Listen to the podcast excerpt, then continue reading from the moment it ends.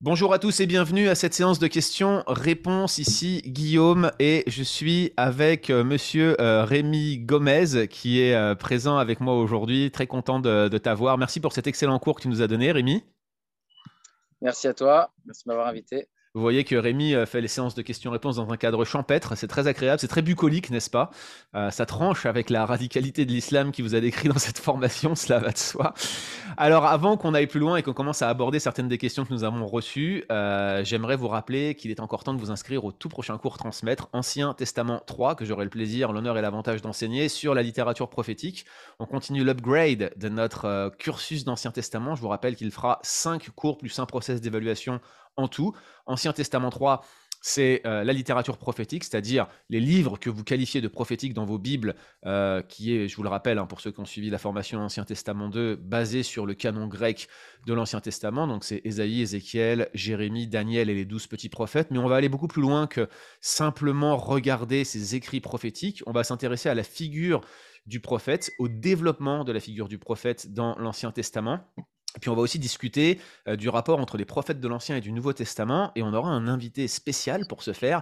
C'est Timothée Minard, docteur en théologie, enseignant à Antananarive à Madagascar, qui vient d'écrire un livre sur la prophétie dans le Nouveau Testament, qui, à mon humble avis, va devenir un véritable textbook, comme on dit en anglais, c'est-à-dire un livre de chevet pour tous les étudiants en théologie de France et de Navarre, et plus loin même. Donc on aura l'honneur euh, de l'avoir avec nous, et puis on va euh, discuter ensemble de la figure du prophète, et puis enfin, bien sûr, nous regarderons à la fois la forme du message prophétique, euh, la rhétorique des prophètes, on va s'intéresser aussi à ce qu'on appelle l'inscriptuation prophétique, c'est-à-dire à la manière dont les écrits prophétiques ont pris une forme écrite, et ça explique beaucoup de la difficulté qu'on a parfois à lire cette littérature, et bien sûr une introduction, euh, un survol introductif, je dirais, de chacun des grands écrits prophétiques de l'Ancien Testament qui vous aidera à en savoir plus sur cette littérature qui euh, parfois euh, est un peu déroutante. Il faut en convenir. Alors mon cher euh, Rémi, je voudrais qu'on puisse parler ensemble euh, des différentes questions qu'on a reçues. On n'en a pas euh, reçu beaucoup de, ces questions en fait aujourd'hui. C'est probablement aussi parce que c'était nouveau pour nos, nos, nos, étudiants que de traiter d'un cours d'apologétique comme celui-ci.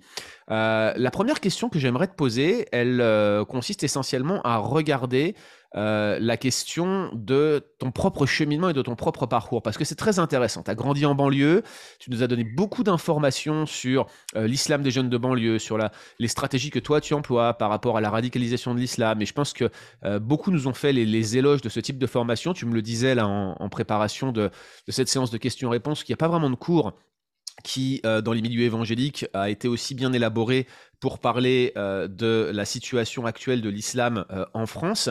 Mais ma question, elle est la suivante. Comment ça se fait que toi, t'es pas devenu musulman? Qu'est-ce qui, objectivement, t'a convaincu de devenir chrétien Au-delà des arguments formels que tu as exposés dans ce cours, tu en as certainement d'autres, mais aussi dans ton parcours personnel, toi qui as été vraiment confronté aux musulmans en banlieue, qu'est-ce qui a fait que tu ne t'es jamais tourné vers l'islam? Une religion qui dans les quartiers est relativement populaire, tu le disais toi-même. Pourquoi le christianisme euh, Pourquoi un jeune de banlieue finalement s'est tourné vers Jésus-Christ plutôt que vers euh, Mohamed Ok, bah déjà moi j'étais euh, un jeune de banlieue, mais ça date déjà d'un petit peu longtemps. C'est-à-dire que moi je suis né en 84. Pourtant tu as l'air très jeune encore, hein j'aurais pas pensé que tu étais aussi vieux. Jeune, beau et en bonne santé, bien sûr. Mais, mais, mais du coup, je pense qu'il y a eu un tournant après 2001 euh, dans les quartiers, euh, beaucoup. Et il y a eu. Euh, moi, je ne fais pas partie de la génération où on parlait quand j'étais gamin, c'est-à-dire collège, par exemple, de l'islam, comme on en parle maintenant. C'est-à-dire que aujourd'hui, la discussion est, est, sur rue. Moi, j'avais des potes, Momo, d'autres, etc., qui étaient des potes qui étaient algériens, tunisiens et qui étaient musulmans mais il n'y avait pas cette euh, forte discussion sur l'islam.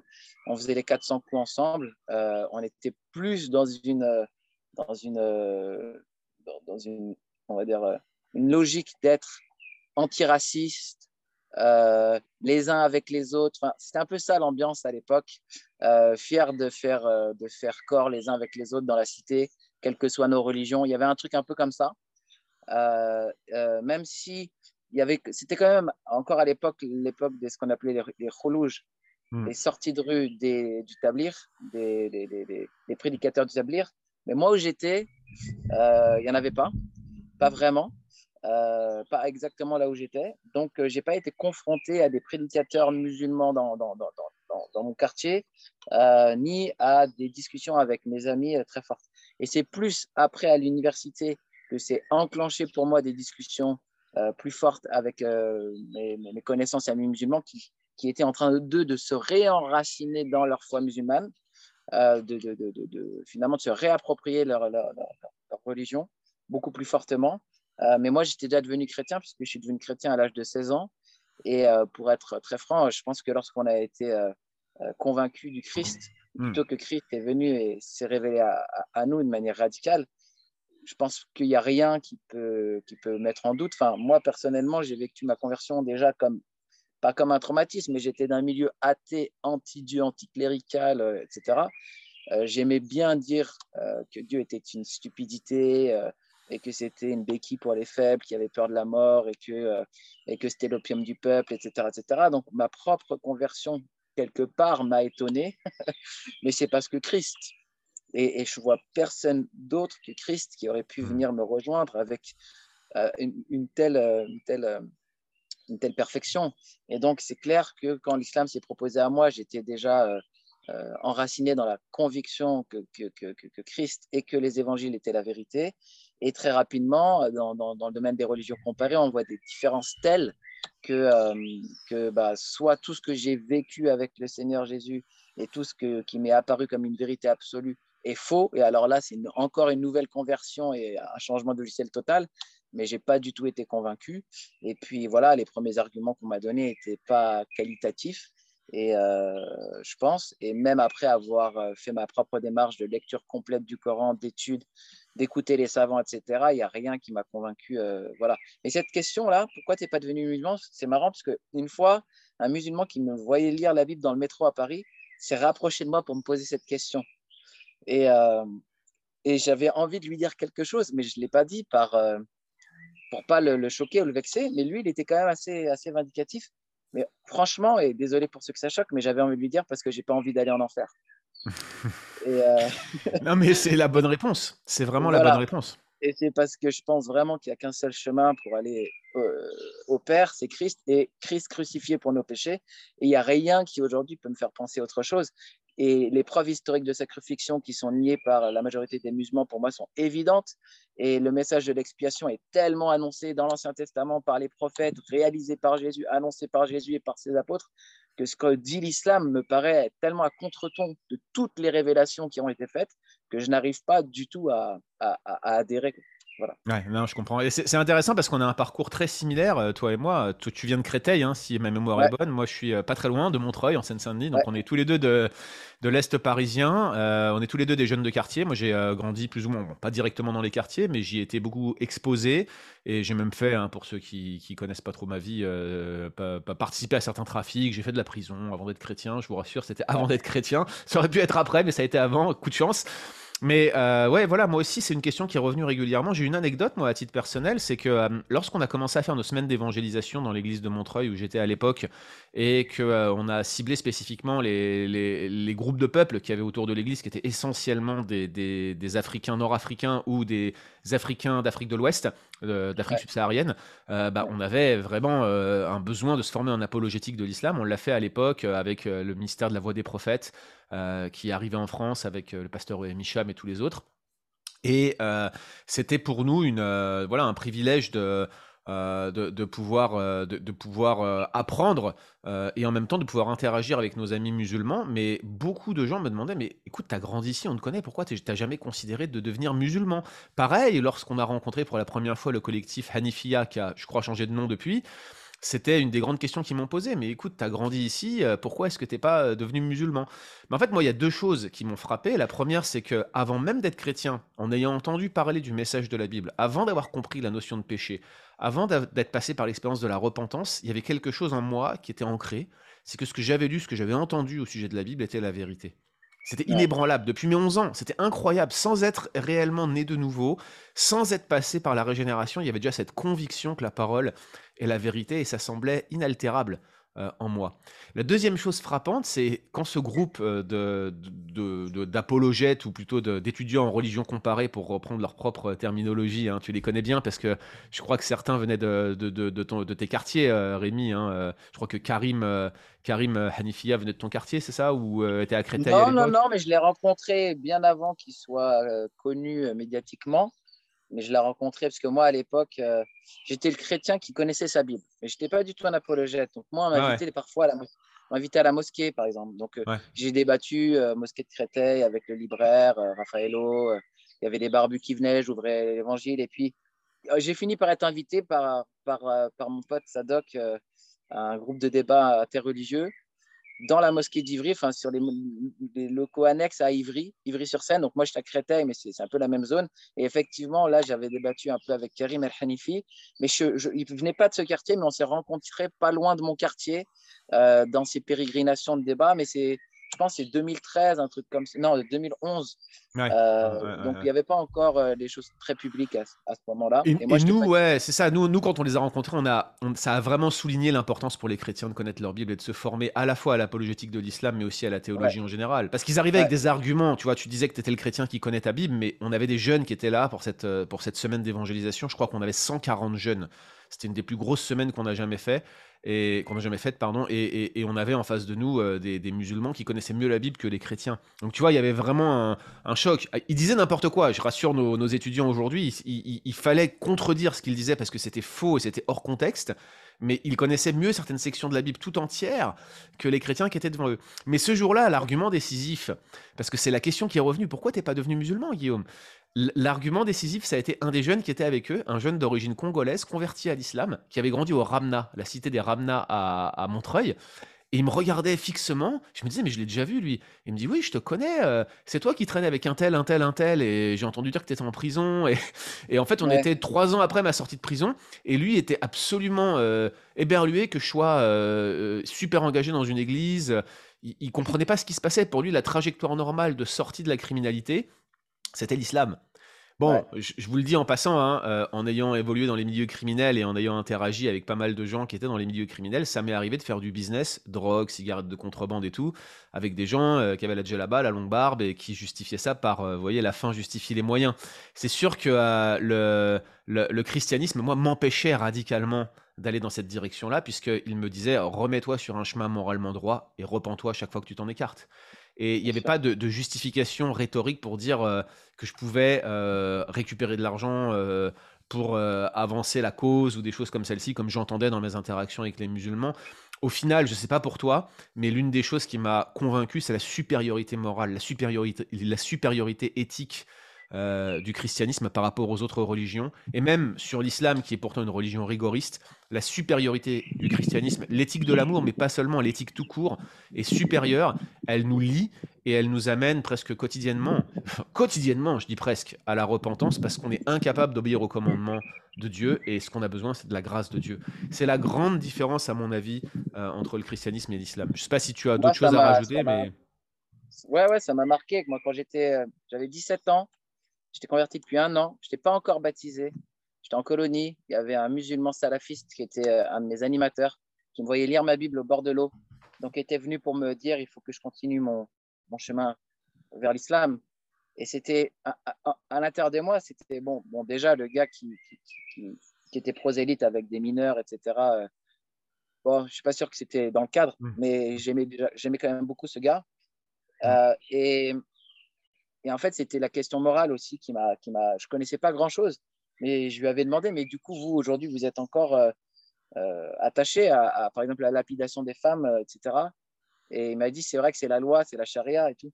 Je dis, mais moi, Jésus, il, a, un il a un moment où il, il dit, celui qui, qui a jamais péché jette la première pierre. Est-ce que toi, tu jetterais la pierre en tant que pécheur? Et il a été un peu.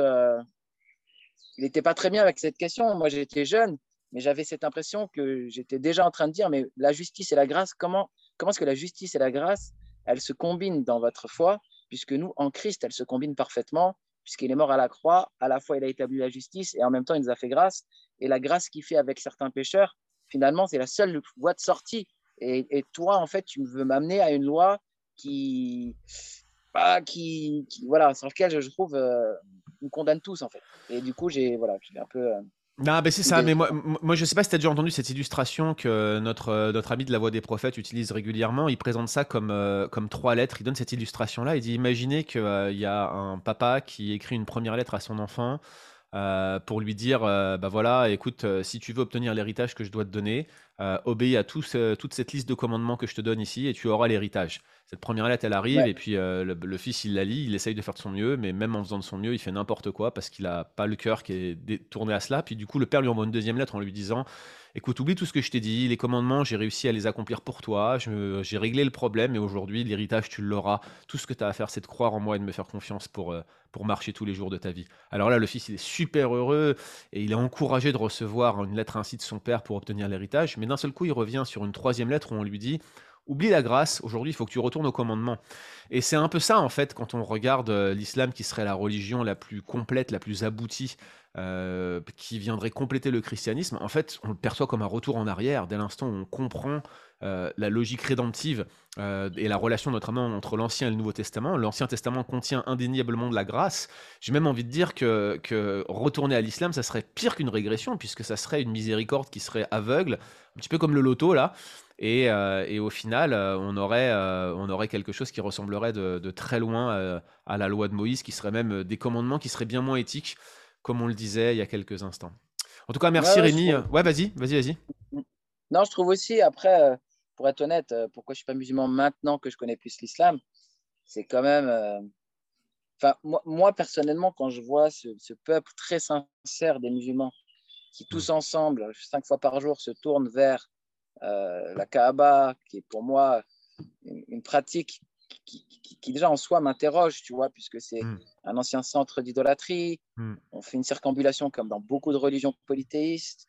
Euh, euh, il y a euh, cette pierre noire avec ce rapport avec cette pierre qui est quand même tout à fait spécial, mystique, ésotérique. Le, prophète de l'islam l'embrassait et la, la saluait en, partant de la Mecque. Elle revient à la fin des temps avec des, yeux et une bouche pour hmm. juger les gens. Donc, c'est une figure d'une pierre qui, qui, parle. Enfin, je veux dire, et, tout ça au nom de la foi en un Dieu unique me semble être en réalité euh, quelque chose qui est un, peu bizarre. Je, n'arrive pas du tout à comprendre que, pour moi, c'est évident qu'il y a quelque chose de l'idolâtrie là-dedans. Et pour un musulman, il va dire non, c'est le culte à Allah. Mais j'avoue, j'y crois pas un instant, tu vois. Je, voilà, je pleure un peu là-dessus et voilà, Dieu est, voilà, Dieu est esprit, il, adore, il attend qu'on l'adore en, esprit en vérité, ni sur ce monde, disait, disait Jésus euh, à Garizim, ni au temple, mais en esprit. Et, tout ça me semble contraire. Voilà, je, je, crois qu'on a une grande liberté en tant que chrétien. Amen, super, merci beaucoup.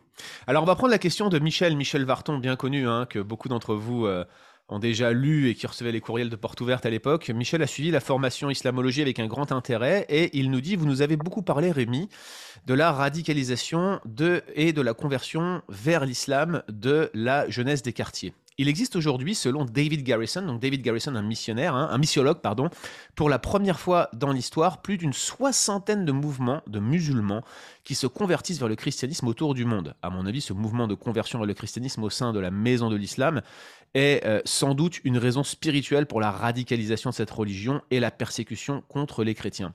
Il existe aujourd'hui des conversions vers le christianisme dans tous les pays musulmans du monde, y compris ceux qui sont le plus fermés. D'ailleurs, je veux compléter les, propos ici de Michel en ajoutant que probablement les deux pays où il y a la croissance la plus forte du christianisme dans le monde seraient, en pourcentage, hein, pas en valeur, mais en pourcentage, seraient la Somalie et l'Iran, d'après euh, certaines études. Euh, tout le monde ne, confirme pas, mais en tout cas, on sait qu'il y, y, a un trend, il y a une tendance dans euh, ces pays-là vers une conversion massive. Pouvez-vous nous euh, parler des conversions des musulmans vers le christianisme en France, comme euh, le souligne Michel ici?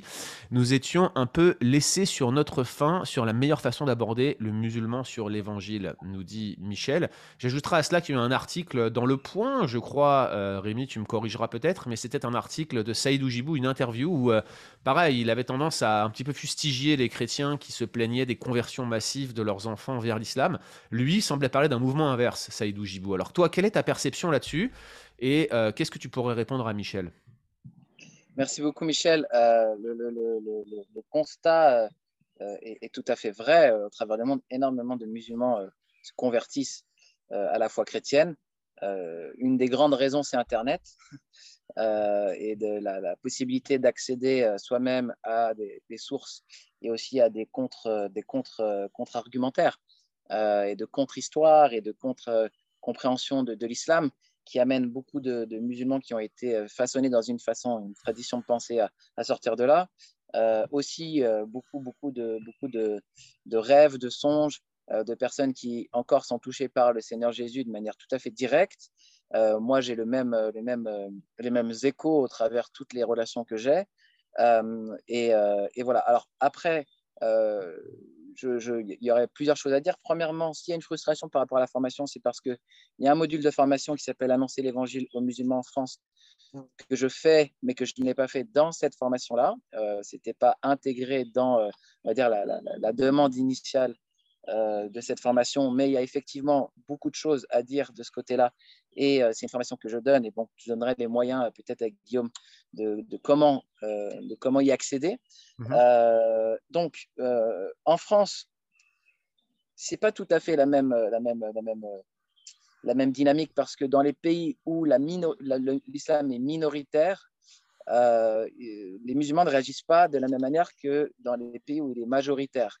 Et euh, il y a quelque chose d'un renforcement parfois sur son identité en tant que minorité qui est, plus forte. Et c'est ce que vivent beaucoup de jeunes euh, de banlieue, ce que disent aussi les sociologues. Il y a un retour vers l'islam qui, qui est un repli identitaire aussi. Euh, donc ça, c'est important à souligner. Ce n'est pas tout à fait le même mouvement dans les pays où on est majoritaire et où on est minoritaire. Donc dans les pays musulmans, on s'affranchit d'une religion qui est une religion d'État.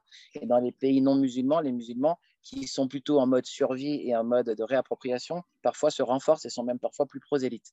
Alors ça, c'est une chose à dire.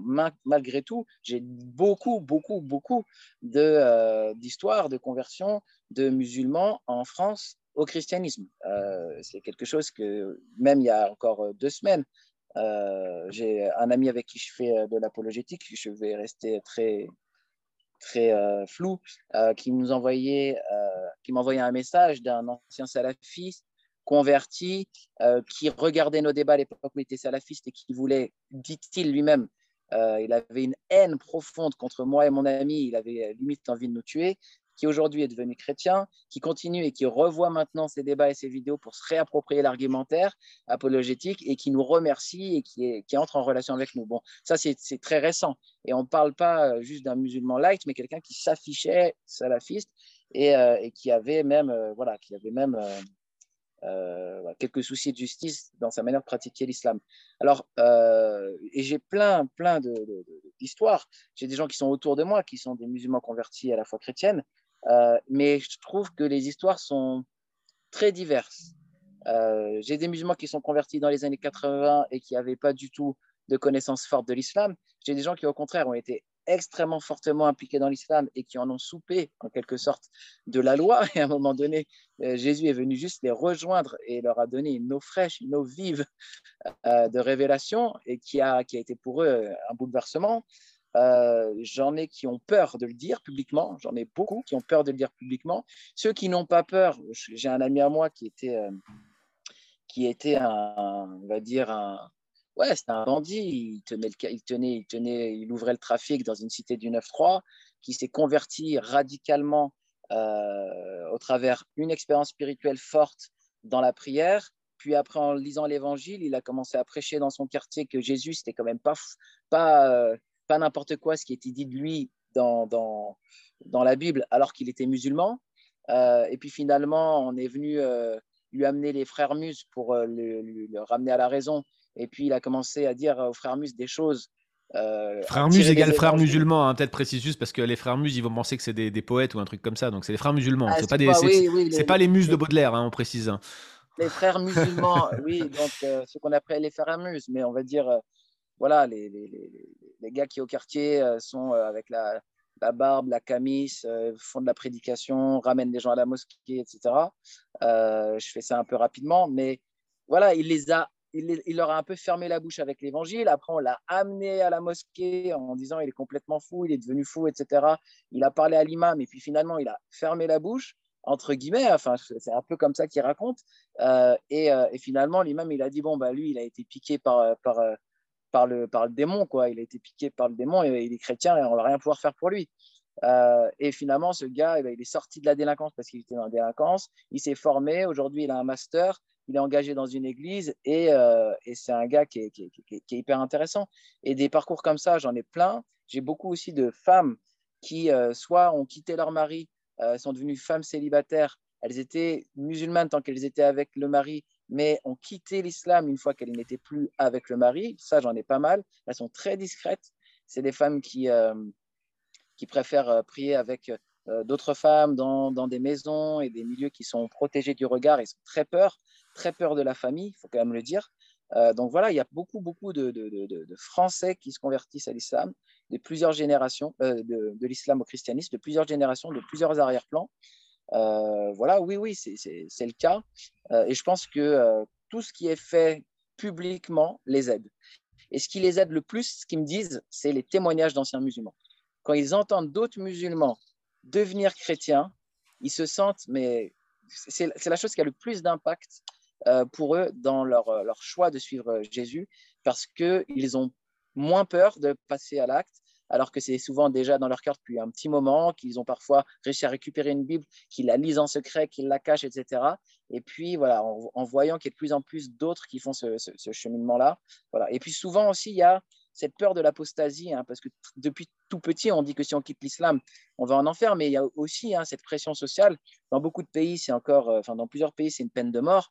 Dans, les, recueils les plus anciens de, jurisprudence, comme Al-Muwatta de l'imam Malik, euh, on coupe la tête de l'apostat après trois jours de, de, de, possibilité de rétractation. Et on peut dire ce qu'on veut, mais ça met une pression énorme. Et quand on va dans la rue et qu'on parle aux musulmans, qu'est-ce qu'il faut faire à quelqu'un qui, qui, se, qui, qui, se convertit au christianisme? Les réponses font peur.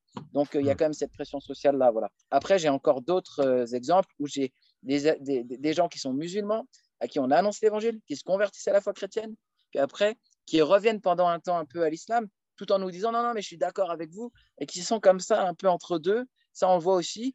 Et ce qui est euh, pas simple, je trouve, c'est d'accueillir ces, convertis musulmans dans nos églises.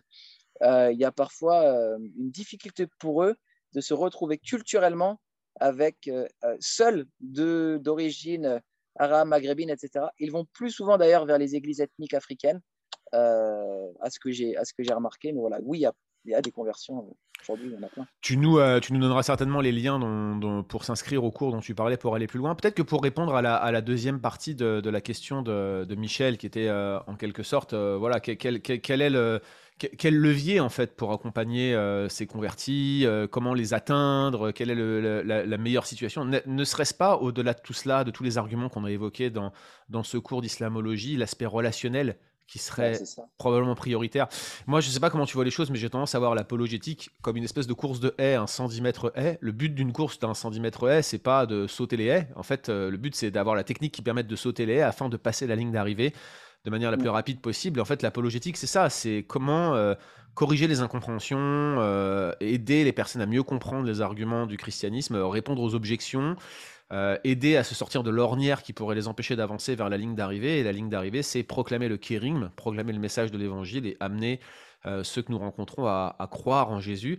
Ça passe par la proclamation du message, mais ça passe aussi par l'incarnation du message dans nos vies. Pas simplement une vie parfaite et sans péché, c'est pas du tout l'idée, même si la sanctification et la sainteté ont leur importance, mais c'est aussi une vie de repentance, une vie de relation avec Dieu, euh, une vraie religion dans ce sens-là, c'est-à-dire une vraie, euh, une vraie relation avec Dieu qu'ils voient, qu'ils peuvent contempler. Je sais pas ce que toi tu en penses, mais j'ai tendance à voir l'apologétique de cette manière-là. Finalement, c'est pas tant une réponse aux arguments. Notre formation à l'apologétique, elle consiste surtout à équiper les gens pour être capables de répondre aux objections mais c'est pas euh, c'est pas c'est pas c'est pas la victoire d'un argumentaire qui amène finalement une personne à la conversion.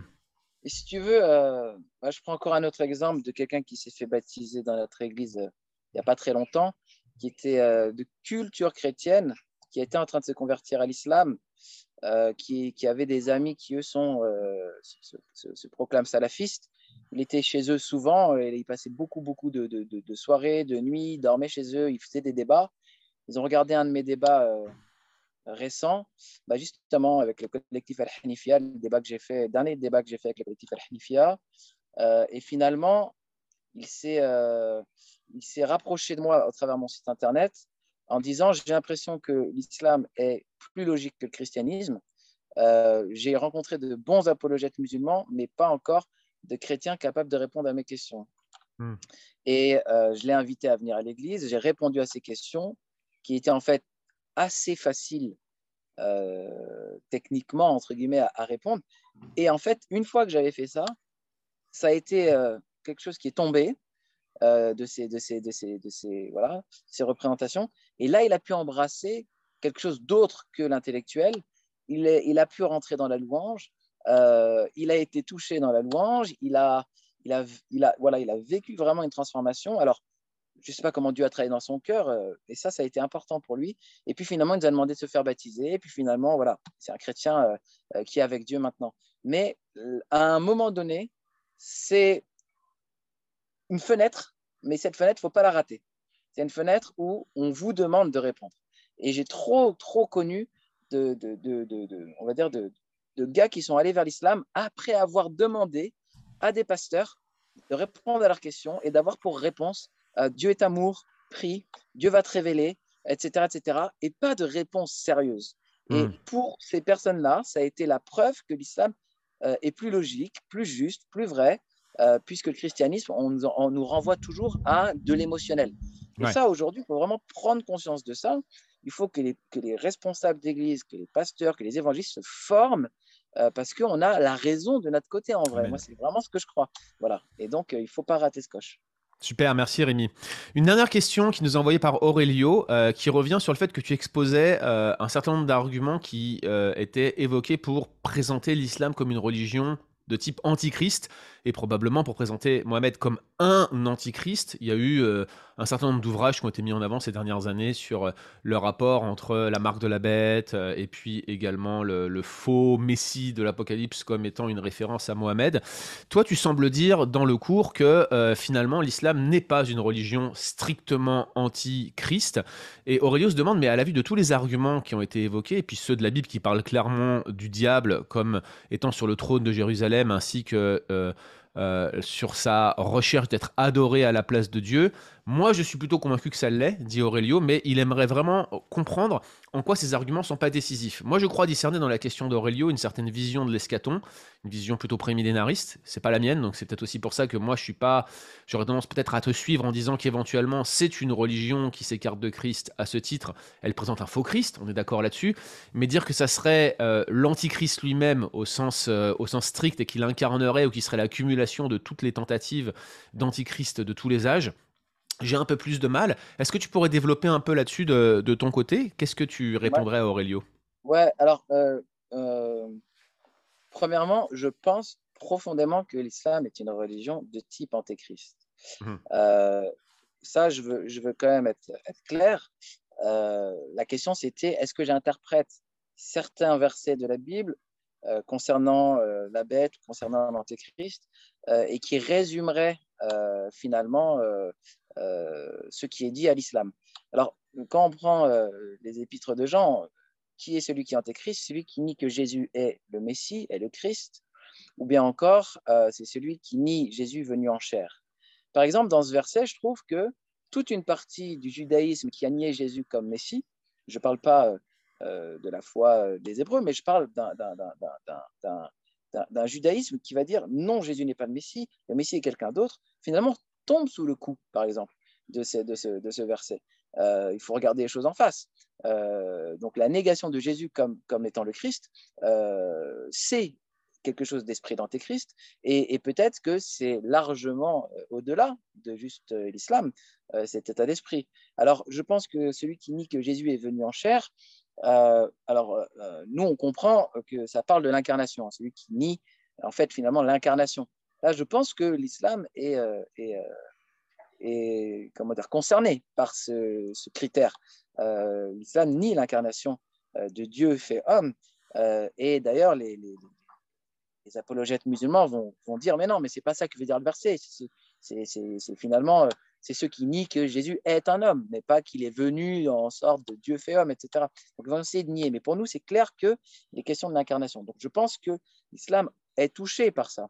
Euh, mais euh, si vous voulez, les critères de l'antéchrist semble déborder au-delà de juste l'islam. Moi, je pense que les musulmans attendent une figure eschatologique finale dans la, dans la personne du Mahdi, qui va, avec Issa, qui va descendre combattre l'antéchrist pour eux, Messie Djel, je pense effectivement que c'est une manière très, très, enfin comment dire, je pense que c'est une feinte. Enfin, je veux dire, d'une certaine manière, je pense que puisque l'islam précisément nie les fondements du christianisme, du ministère de Jésus mort pour nos péchés et aussi de sa divinité, de cette manière-là, oui, elle peut être avoir, une, peut être déclarée antéchrist d'une certaine manière. Mais par contre, l'avenir semble parler d'une figure peut-être définitive. Alors, ça dépend de notre prétérisme, ça dépend de notre amillénarisme, ça dépend de notre prémillénarisme. Moi, j'ai une position plutôt euh, amillénariste euh, et, je, reste prudent. Je reste prudent sur, euh, les interprétations pour dire, voilà, telle précisément personne est antichrist, puisque si on est un petit peu prémile, c'est Néron qui était antéchrist. Si hmm. on est au Moyen Âge, euh, ça devient tout à coup le pape. Aujourd'hui, à l'ère euh, du terrorisme, euh, c'est c'est la religion peut-être. Et donc, je fais attention personnellement à ne pas être empêtré dans mon époque pour finaliser le débat. Voilà, je ne sais pas si c'est assez... Non, c'est sûr que la perspective eschatologique va jouer beaucoup et je pense que tu as raison de, de, le souligner. maintenant, en ce qui concerne ton interprétation, j'aurais tendance à te suivre moi aussi. Effectivement, il y a une dimension anti, anti-Christ dans l'islam, mais euh, connecter cela directement aux prophéties de l'Apocalypse, ma compréhension de l'Apocalypse et de l'eschatologie en général m'amènera à penser que c'est un cycle parmi d'autres, que l'islam s'arrêtera à un moment ou à un autre dans ma compréhension du développement de l'histoire de la rédemption et de l'eschaton, mais je ne crois pas qu'on pourrait simplement postuler que nous avons la, culmination de tous les toutes les phases d'antichrist ou toutes les phases d'opposition à Dieu euh, dans l'islam. Il y en aurait certainement bien d'autres. Pourquoi, ne pas ah, citer, pourquoi pas ne citer la Corée du Nord, par exemple? Vous voyez, c'est ça pourrait être, euh, c'est un exemple parmi d'autres d'aujourd'hui, mais on, pourrait citer plusieurs, euh, plusieurs éléments. Moi, je suis frappé comment euh, dans, dans, dans, chaque séquence d'époque, on a des gens qui vont venir vous expliquer qu'on est arrivé à la fin des temps et que c'est la convulsion ultime. c'est ce qu'on a vu par exemple aux États-Unis avec certains interprètes qui réutilisaient la séquence Russie versus Ukraine, etc., etc. Euh, c'est une lecture particulière de la fin des temps. Euh, non seulement c'est l'un des schémas euh, futuristes, prémillénaristes, mais en plus de ça, c'est très particulier d'aller lire ces choses-là dans les mouvements qu'on voit actuels. Les guerres et les bruits de guerre arrivent, mais lesquels sont ceux qui sont décrits dans l'escaton? Est-ce que Matthieu 24 décrit réellement des choses futuristes j'ai tendance à penser que c'est pas forcément le cas à titre personnel. J'ai été assez convaincu par la série de Pascal Denot sur ce sujet. Et vous voyez comment mm-hmm. notre théologie, euh, notre eschatologie va avoir un impact sur notre manière euh, d'aborder les, autres autour de nous et de faire de l'apologétique, comme de l'apologétique de l'islam, comme on en a euh, aujourd'hui. Alors merci beaucoup Rémi pour cette séance de questions-réponses. Je suis sûr qu'on aura l'occasion de te réinviter à transmettre pour d'autres sujets spécifiques. En tout cas, c'est une grâce que tu nous as faite de pouvoir participer à ce cours. Je vous rappelle, chers amis, chers étudiants, que nous avons notre cours d'Ancien Testament 3, littérature prophétique de l'Ancien Testament et prophète et écrivain, hein, c'est comme ça qu'elle s'intitule, donc fonction prophétique dans l'Ancien et dans le Nouveau Testament, qui sera donc le 25 juin prochain ou le 24 juin prochain, j'espère ne pas me tromper de mémoire dans les dates, bref, ça s'affiche juste à côté de moi, vous avez la bonne date à l'écran, inscrivez-vous rapidement, utilisez le code AT3 si vous vous inscrivez avant le 18 juin pour profiter du rabais de 50% sur le prix du cours, c'est en dollars canadiens, c'est en euros. Ne vous privez pas. Et puis, bien sûr, d'ici là, vous pouvez vous connecter sur leboncombat.fr pour avoir toutes nos ressources et profiter euh, gratuitement de tout ce que nous mettons en ligne chaque semaine. Que le Seigneur vous garde. À bientôt.